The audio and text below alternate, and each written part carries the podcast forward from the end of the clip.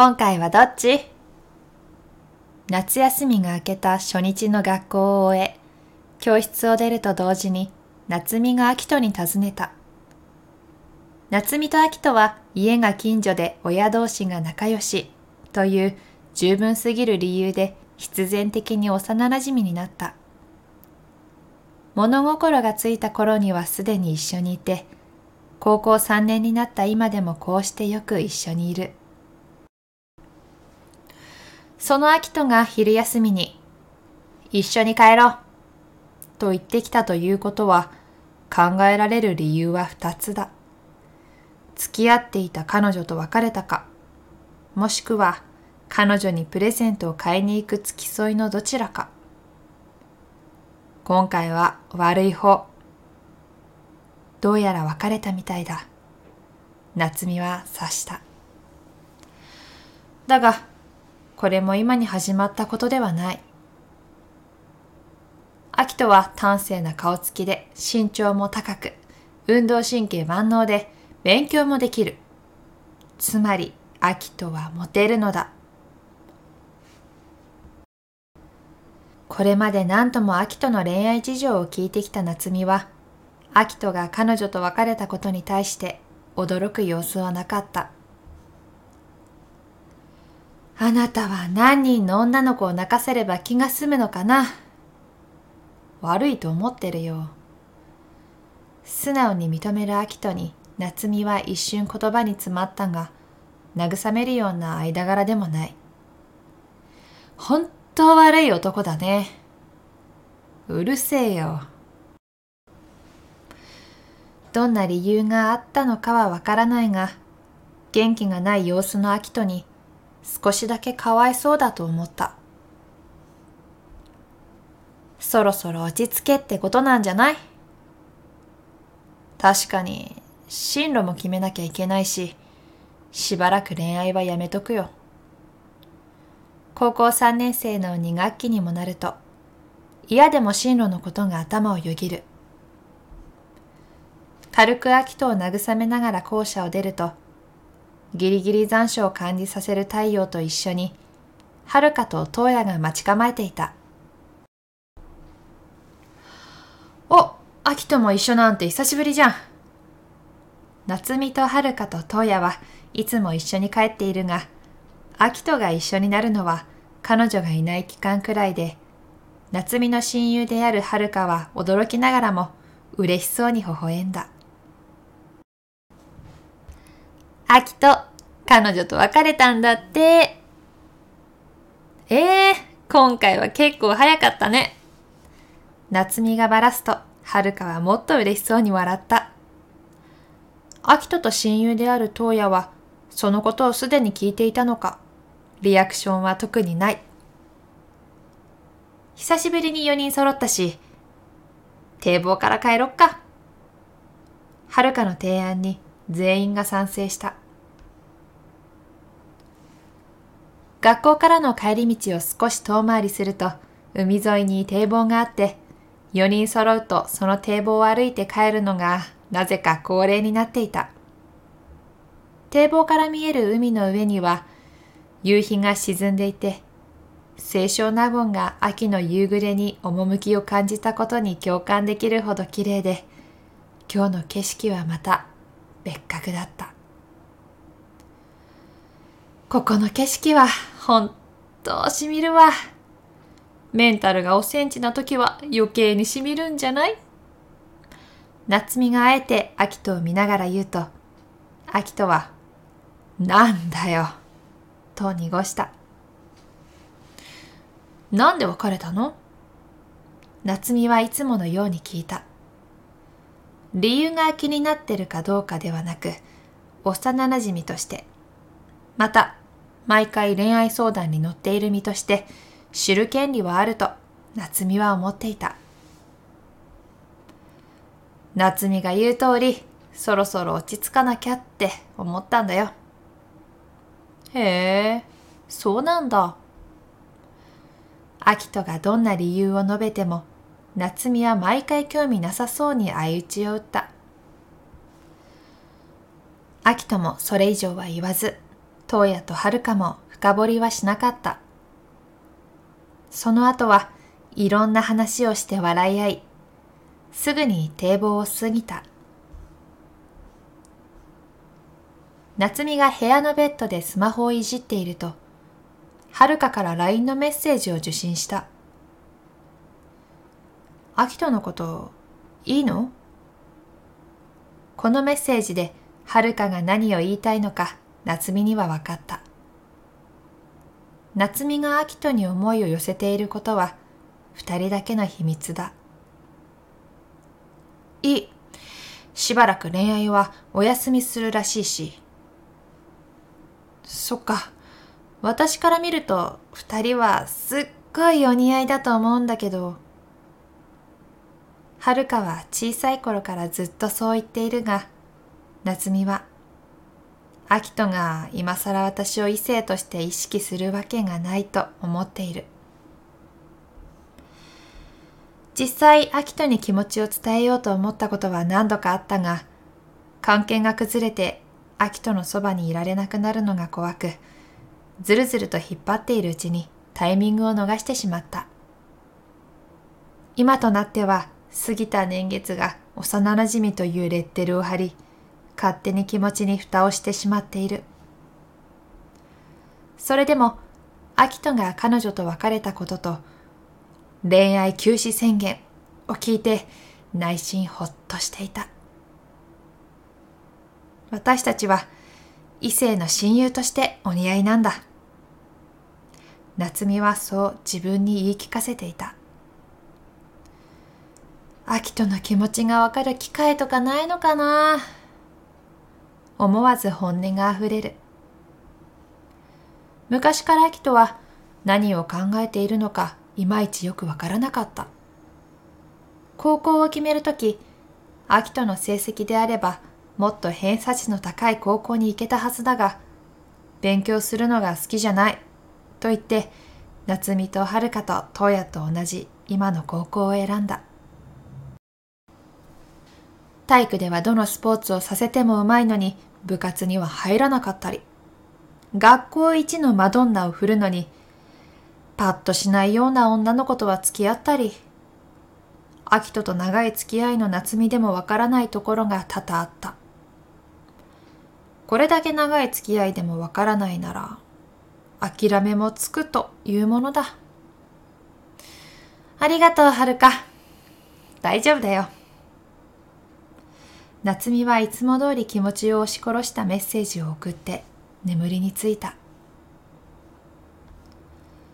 学校が休みの日は夏美と遥は高い頻度で一緒にいる土曜日の今日も例外ではないが今日は秋人と東野も一緒にファミレスで夕飯を食べる予定になっていて夏美は17時に秋人を迎えに行くことになっていた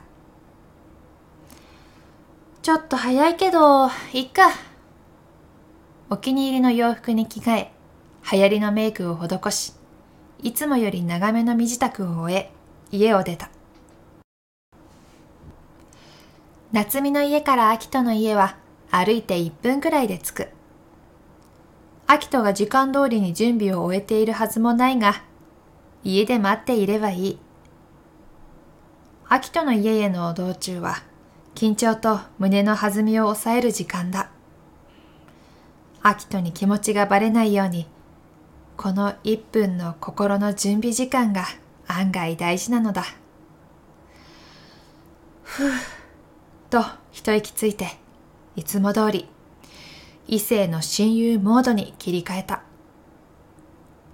しかし、秋人の家の目前で夏美の足が止まった。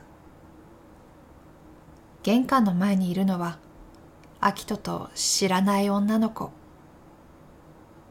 頭が真っ白になって気がつくと夏美は自分の家に向かって引き返していた。つい5日前の秋との発言が頭をよぎる。何がしばらく恋愛はやめとくだ。怒り嫉妬怨嗟いろんな感情が入り乱れるだが、これまでもこういうことはあった。いつの間にか、アキトに彼女ができていた。なんてことは、珍しいことではない。なんだか、入念に準備してきたことが恥ずかしい。バカみたい。はるかとトヤには悪いが、今日は一人になりたかった。はるか、ごめんだけど、今日は行きたくない。はるかに LINE でメッセージを送り、さっき出たばかりの自分の家に入った。準備ができたアキトが時計を見ると、17時を30分も回っていた。いつもは準備ができる前に来るのに、どうしたんだろう。あとどれぐらいで着きそう？30分前に送った夏美へのメッセージに返信はない。夏美まだ来ないんだけど、何かあった？はるかに聞いてみる。東野との LINE のやりとりからもすでに15分が経っている。秋とはさすがに気になってきた。ピンポーン。やっと来たか。秋とはどんな風に遅刻をいじろうか考えながら家の玄関を開けると、はるかと東野が立っていた。二人は神妙な面持ちで、鋭い秋とも良くないことだとすぐに分かった。夏美はお前さ、どういうつもり？いつもは冷静でおとなしい東野が珍しく感情を表に出していた。だが、秋人には思い当たる節がない。どういうつもりって？言い切る前に、はるかがスマホの画面を見せてきた。なるほど。そういうことか。秋人の中で全てがつながった。スマホに映っていたそれで理解するには十分だった。唯一、それで夏美が怒るとは思わなかったが、それは本人に聞けばいい。今できることは一つだった。夏美は今どこ？家に行ったけど、いなかったよ。行き先は、悪い先に行ってて。秋とは家を飛び出した。人騒がせな二人だね。本当だよ。はるかと東野は目を合わせて、ゆっくりと家を出た。真ん中の夕日が海を赤く染めていて、堤防を歩く秋人の足元には大きな影ができていた。四人で何度も通ってきたこの堤防は、一人で歩くとやけに広く感じる。何してんだよ。秋人は海の方を見て座っている夏美に声をかけて右隣に座った。秋人何してんの？夏美は驚いた表情を浮かべながらコード付きのイヤホンを耳から外した。俺がそれを聞いてんの？もうとっくに17時過ぎてるんだけど。だって、女の子と話してたから。誤解だよ。え？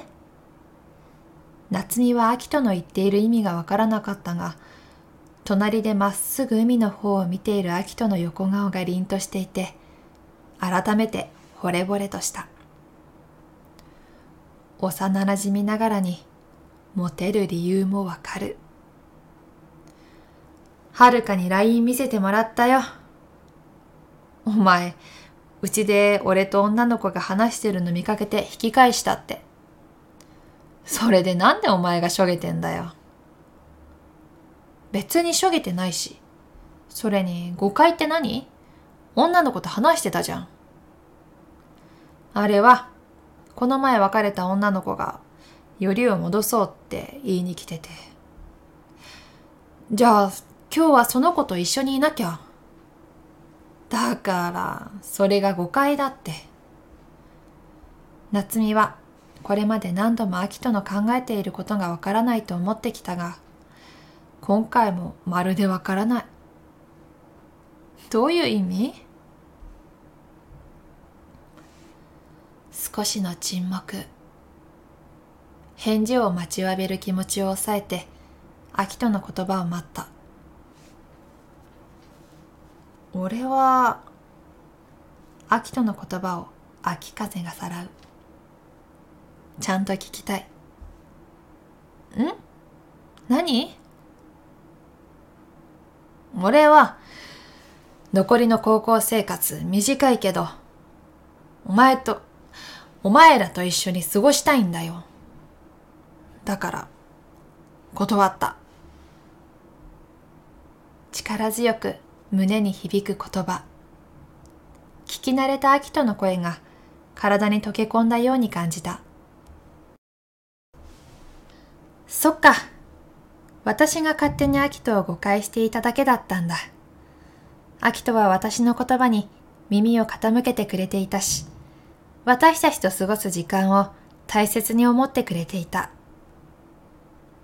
夏美がもう一度秋人を見ると、秋人も夏美の方を見ていて、優しく笑った。小さい頃はよく見せてくれていた笑顔。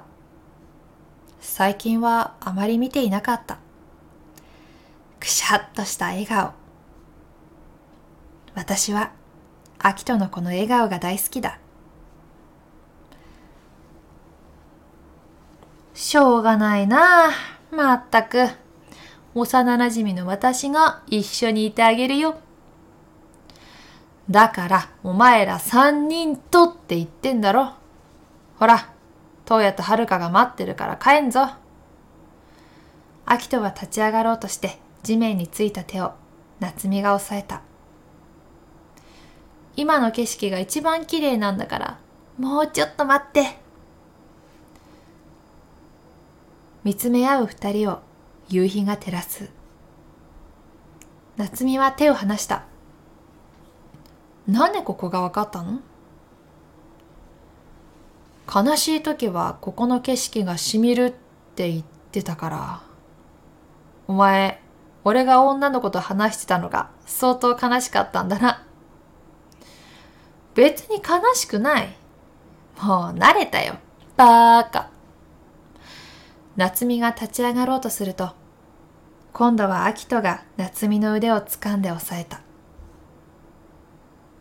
まだ沈んでないよ、夕日。ずっと隠してた気持ちが溢れそうになる。溢れてもいいやと思っても言葉が出ない。この無言を秋人がどう捉えるのか夏美は不安になった。何聞いてたの？秋人は恥じらいを隠すように目をそらしながら顎をクイッと前に出してスマホの方を指した。そうだ。もしかしたら。つけて。夏美はひらめいたようにイヤホンの左耳用を秋人に渡した。秋人は受け取ったイヤホンを左耳につけ、夏美は右耳用を自分につけて音楽を再生した。そんなわけないか。もしかしたらずっと知りたかった秋人の本当の気持ちがイヤホンのコードを通してわかるかもしれないと思ったが、そんなわけはなかった。夏美は自分の発想に呆れて笑いが出たが、表情はすがすがしかった。写真撮ろうよ。夕日が沈む前に。ほら、早く、秋人の携帯出して。ええーアキトは呆れたように携帯を出して、沈む寸前の輝く夕日をバックに写真を撮った。ブー、ブー。はるかとトウヤがファミレスで夕飯を食べていると、はるかのスマホが何かを受信した。はあ。確認したはるかがため息を吐いた。どうした？東野が聞くと、はるかがスマホの画面を東野に向けた。まあ、よかったんじゃない？本当お騒がせの二人だね。仲直りしました。スマホの画面にはこの一文と片耳ずつイヤホンをつけて夕日をバックに自撮りしている秋人と夏美が映っていた。ねえ、東野これ見て。はるかの指先は夏美の左手に持たれたスマホの画面を指していた。二人にぴったりだね。東野とはるかは微笑んだ。スマホの画面には音楽アプリのホーム画面が映っていて、恋する気持ちという女性シンガーの曲名が書かれていた。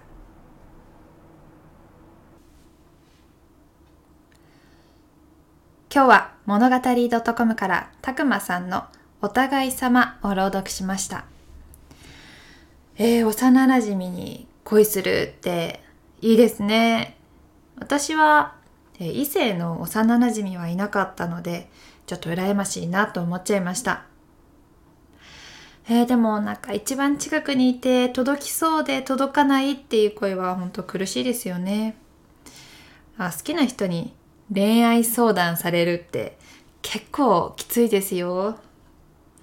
えー、でもラストはですね、秋とは夏美の気持ちなんか分かってるんじゃないかなって思いましたよね。私ね、ずっとあの Bluetooth イヤホン使ってるんで、あのコード付きのイヤホン買おうって思いました。えー、この最後に出てくる恋する気持ち、女性アーティストの恋する気持ちっていう画面が映ってたっていう描写があったんですけど、この曲は西野カナさんの曲ですね。えー、西野カナさんのこの恋する気持ちっていう曲の歌詞で、あの他の子と話しているだけで心が揺れるの。でもしかしたらって時々見つめてしまう無意識にっていう、はあ、めっちゃいい歌詞。まあ、きっと夏美もあの秋人に向けてもしかしたら私のこと思ってくれてるんじゃないかなっていうふうに期待して見つめてしまう。でもそれが無意識にまあその曲を聴いてこの私あなたのことを思ってるよっていうのを伝えたかったんじゃないかなっていうふうに思いましたねいやなんか本当になんか胸キュンをしたなんか学生時代のなんか昔の気持ちをあの思い出しました。えー、皆さんは幼馴染に恋した経験はありますか、えー、今日も本当に素敵なお話読ませていただきありがとうございました。それではまた次回の放送でお会いしましょう。北にゆりでした。またね